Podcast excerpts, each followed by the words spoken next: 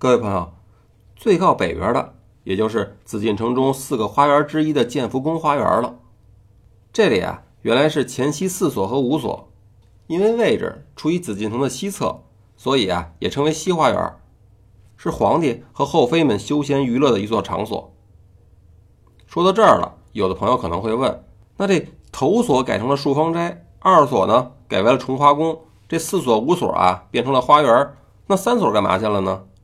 这儿啊，还真不是我卖关子，不提三所，是因为它改的真不是什么有名的地方。它呀是被当做了崇华宫的厨房。建福宫花园呢是坐北朝南，基本上算是一个正方形，占地面积不大，只有不到四千平方米。整个花园呢是以延春阁为中心，然后啊在周围散布着敬圣斋、碧林馆、宁辉堂等一些建筑。这些建筑大小不一，高低错落。但彼此之间呢，都有游廊相连，配上花园里的山石树木，虚实得当，既有江南私家园林的婉约灵秀的意境呢，又不失皇家园林的庄正辉煌。值得一提的呢，是它的独特布局，它并不是像御花园和慈宁宫花园那样追求左右平衡的对称方式，所以在中国古代宫廷的园林中呢是非常少见的。不过，在这座建福宫花园里发生的最有名的事件。却是将这儿烧成灰烬的一场大火。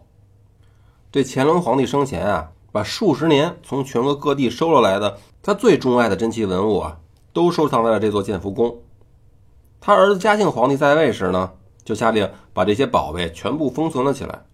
那从此啊，建福宫也就成为了一座名副其实的大宝库。可是宣统皇帝溥仪逊位以后呢，就通过把那些宝贝赐给他弟弟溥杰等各种方式。把宫里的东西呢，大部分都拿到宫外去卖了。不过，那些并不包括建福宫里的珍藏。俗话说得好，上梁不正下梁歪，主子这样，那奴才呢，自然也就上行下效了。虽然有种说法是因为溥仪克扣太监们的俸禄，所以后宫的太监们才监守自盗，但这绝对就是一借口。人的欲望和贪婪啊是本性，对于失去生育能力的那些太监们来说。对财富的渴望比常人只可能是有过之而无不及。正是因为宫里的那些人啊，疯狂的倒卖宫中的珍宝，一时间宫中大量的藏品流入市井的活动啊，已经非常的猖獗了。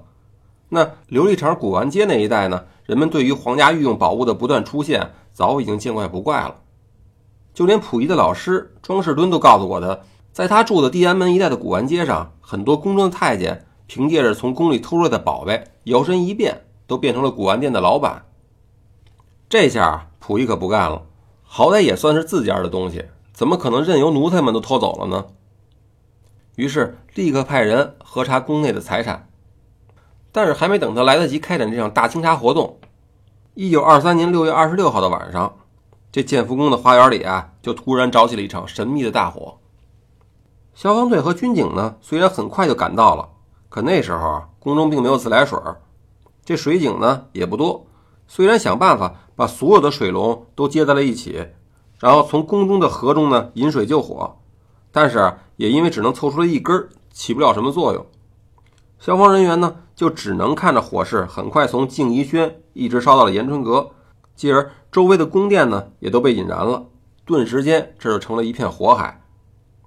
这场大火啊一直烧了好几个小时。不但没灭，这过火面积呢，反而倒越来越大了。直到在东郊民巷里使馆区内的意大利消防队赶过来帮忙，他们啊，凭借着先进的灭火设备以及丰富的消防经验，这一群黄头发蓝眼睛的外国人指挥着那些束手无策的消防队员和军警们呢，有计划的拆除房屋，很快就建立起几条防火道，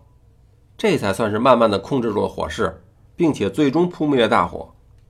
当然了。这群洋人啊，也不是活雷锋，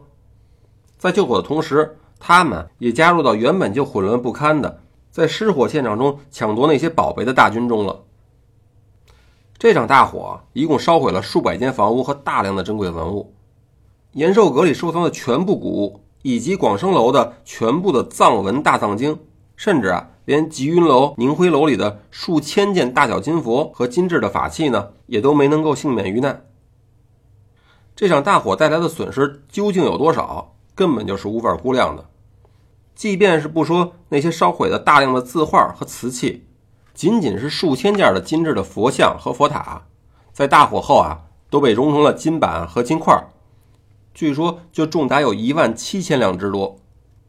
溥仪虽然怀疑这就是太监偷盗宝物以后放火毁灭罪证，可是啊，他也拿不出证据来，所以呢，盛怒之下呀，做了一个非常荒唐的决定，